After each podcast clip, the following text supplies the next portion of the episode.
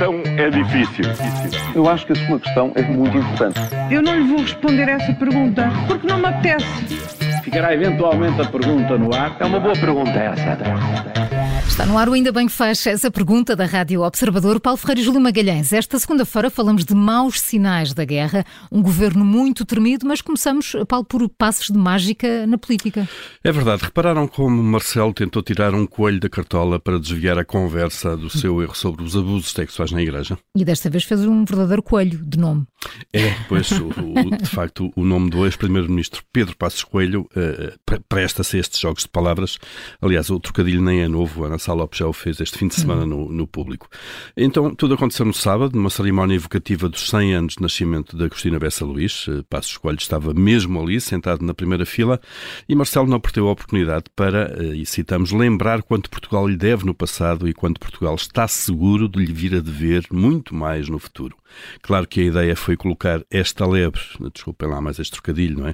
é mais esta lebre a correr eh, na política, não é? Depois de dois ou três dias de grande polémica que marcou o momento mais negro do Presidente da República.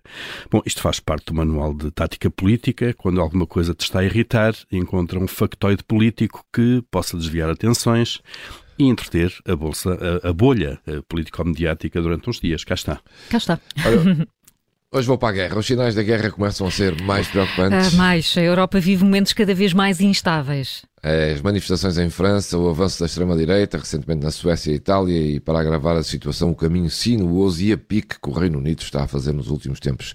O Brexit, as travessuras de Boris Johnson, que o levaram mesmo a sair, e agora uma primeira-ministra que entrou e está praticamente na porta de saída. Todos à espera do inverno difícil e quase impossível de prever, a não ser o pior, e assim está criado o cenário que Putin tanto procura. Mantenha a arrogância da guerra e dizer que vai apenas fazer ataques a estruturas sobretudo de energia na Ucrânia, é o mesmo dizer que tem tempo e que o inverno vai dizer se o Ocidente obriga ou não um acordo de paz, seja ele qual for e com que custos para a Ucrânia. E será que Liz Truss, a nova Primeira-Ministra britânica, vai aguentar-se no cargo até ao Natal? Essa é que é a pergunta, não é? é? Já, já começam a surgir apostas a lançar essa dúvida. É, e de facto, pelo andar da carruagem, Liz Truss eh, pode já não trinchar o Peru no número 10 de Downing Street, não é? já vai trinchá-lo ao outro lado. Uh, já há muitas críticas eh, dentro do seu próprio partido, com vozes de deputados conservadores a pedir de facto que a chefe do governo deixe o cargo. Uh, tudo por causa do desastre que foi o mini orçamento anunciado há semanas, uh, que previa um corte de impostos, basicamente sem explicar como é que a fatura ia ser paga. Isso já custou a cabeça do primeiro-ministro, do ministro das Finanças, o, primeiro deste governo, quase Quartem, que esteve no cargo pouco mais de 30 dias e que foi agora substituído eh, na semana passada por Jeremy Hunt, eh, que promete agora recuar em toda a linha nas propostas do governo.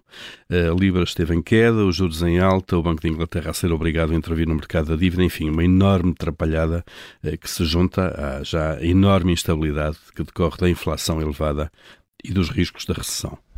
E ainda o tema da guerra, que sinais são estes da China e do Egito?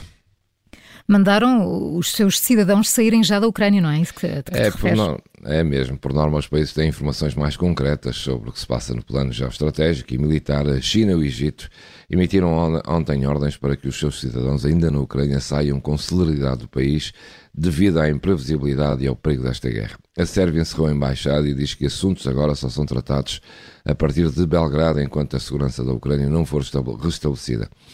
Estará para vir ainda, ninguém sabe. Estará então perdida esta possibilidade de resolver este conflito na mesa das negociações e os países, alguns momentos, preparam-se mesmo para uma escalada de conflito. Os sinais não são nada razoáveis.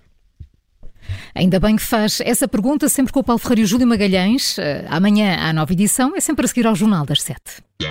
A questão é difícil. Eu acho que a sua questão é muito importante. Eu não lhe vou responder essa pergunta porque não me apetece.